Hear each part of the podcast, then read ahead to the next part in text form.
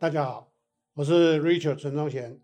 欢迎再度的来到 Podcast 的时间。现阶段很夯、很热门，大家都很关心的一个话题，那就是很多过去在做实体通路的朋友们，看到电商的崛起，看到电商的这个夯，因此也开始进入电商的领域。很多从事于电商的朋友们开始发现到，纯线上。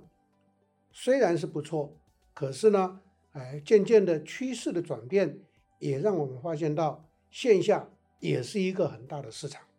所以呢，我们今天要来谈的是像这两种情况的公司，最近都会面临一个状况，那就是线上跟线下的业绩归属该怎么办？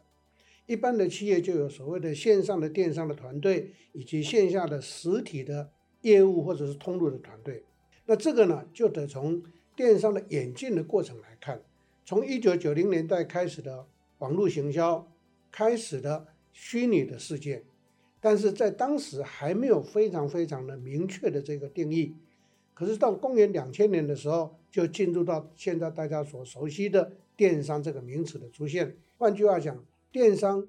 这样的一个交易模式，是从公元两千年才开始成型，甚至于快速的崛起。在二十年来呢，变化的非常的快。从过去纯线上的这个销售，我们俗称呢，就是这一个 O to O，或者是 B to B，或者是 B to C。二零二零年的时候，就已经快速的因为行销的转变，会从 C to B 转变到开始做 O to O to L。所谓的 O to O to L 的意思呢，就是告诉我们说，线上线下。开始整合，那这个情况就会变成说，大家会在线上买东西，可是在线下取货。那这一种现象呢，就快速的在演进到现在最新的一个趋势，那就是叫做 OMO。那 OMO 的意思呢，就是线上线下的整合，我们俗称为叫做这一个虚拟跟实体的整合。那这到底是什么呢？那就是。啊，很多的懂得经营的企业就开始会知道说，消费者在纯线上被骗久了以后，他们会有一个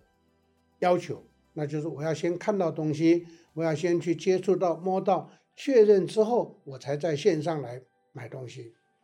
所以这个就是为什么 O to O to L 它不见得会是变成为是一个啊很好的一个运作，反倒是。存在的时间不长，大概在三到三年时间左右。从二零一五年开始，就 OMO 就变成是主流了。那这个 OMO 就是线上线下整合，这个意思就是说，不管是在线下的体验，或者是去看新的东西也好，那在线上买东西，那不一定是要寄到我的家里，或者寄到我指定的地方，我可能就到线下去取货。这个过程就叫做 OMO，好，也就因为这个样子，就会产生我们今天要来谈的主题：到底电商团队跟实体业务团队之间的业绩该怎么去规划？各位相关的朋友们，其实它并没有很难，为什么？关键在于 database。所谓的 database 的意思就是说，关键在于这个客户的资料档，这个客户呢？他假设他到线下去看货，那线下就要鼓励他看看他看什么货可以买，不一定要取货啊，可以到线上去订货。可是这个资料库就建在线下，那 database 建了以后，我们就有一个依据，所以这个客户到线上去买东西的时候，这个业绩就可以在公司内部从经营管理的过程上去进行一个所谓的哎分配的安排。这个分配的安排呢，可能是五五分配，可能是四六分配，可能是这个三七分配。这个在过去我在做实体通路的时候，通通都有过这样的一个经验。比如说早期我在实施责任中心制，因为我们带的是一个买卖业的公司，那全台湾有非常多的分公司或者是店，在这种情形之下，很多的客户他到他在甲地，可是呢，他有一个朋友在乙地，因此他朋友买在乙地买东西的时候，他就希望从甲地的分公司货送过去给他。可是这样一来，就会造成我们所谓的冲突的问题，不是吗？其实并没有很难，在当时我的规划是这样子，完全看拜访。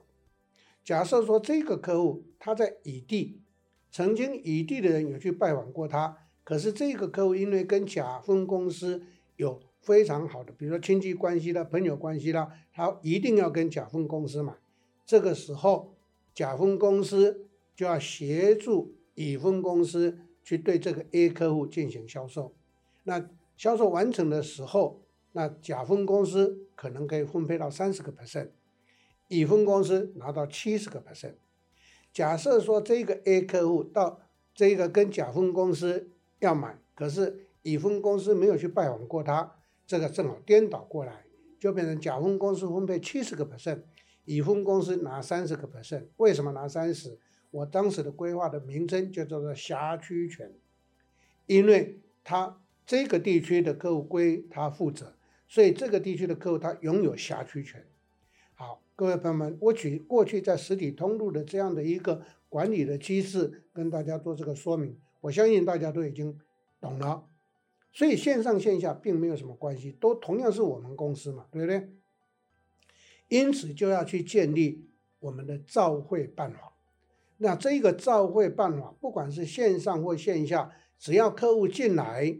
那他在线上或线下要买东西，把资料留在这个地方，然后他在任何一个地方去买的时候，我们就可以去建立他的归属，这个叫做辖区归属。当我们把业绩也好，利润也好，做了这样的一个归属分配的话，那我相信全公司不管是哪一个部门、哪一个人员，都非常乐意。来完成这一笔交易，而不是去抢业绩。所以各位朋友们，线上线下的整合就告诉我们说，不要害怕大家抢业绩，不要害怕造成我们内部的无谓的冲突。其实那是因为管理的规划或者管游戏的规则没有定好的关键。所以线上线下的整合既然是一个趋势。那我们身为一个要玩这样子 OMO business 的公司，我们就必须要去建立我们的照会办法，啊，我把它称为叫做照会办法。我再强调一次，业绩跟利润跟奖金的归属，完全用照会办法去做归属。那我一向的建议很简单，把业绩做归属就好了。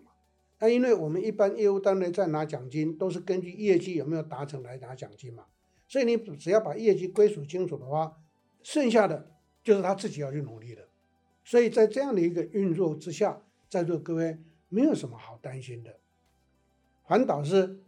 重点在于我们有没有有效的去发挥我们的产品，有效的去做这样的一个宣传告知，有效的去有没有去掌握到我们的目标客群。我个人认为这个才是一个关键所在。对于任何一个 OMO 操作的公司，在面对现在资讯跟交易模式在改变的过程上头，我们都要正视这个问题，而不是去逃避这个现问题。所以不要害怕，我再强调一次，不要害怕问题的存在。关键是当你面对这个状况的时候，你要去想一个对策来处理就好了。但是接下来我要跟各位报告的是说，好，那既然在这种情形之下，我们在实体通路是不是要设非常非常的多？我个人倒不这么认为。在过去我在辅导协助这一类型的企业的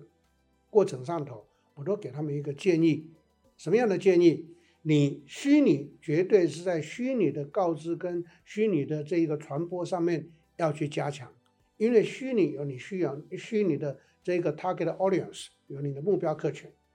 可是这些目标客群呢，刚就正如我刚刚讲的。在线上买东西常常会被骗，尤其是做跨境的，常常就被骗。这个时候呢，你拿到货想要退也很难退。这个因此呢，现在消费者被训呃训练到学乖了，所以他一定要实际看到懂货。所以在这个过程上头，我对在辅导这一类型的企业的时候，都建议他们，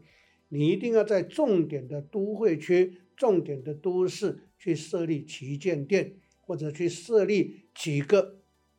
交通方便的地方，让大家在看货、取货都容易的地方，一定要去设立一个点。这个点就是实体通路的点，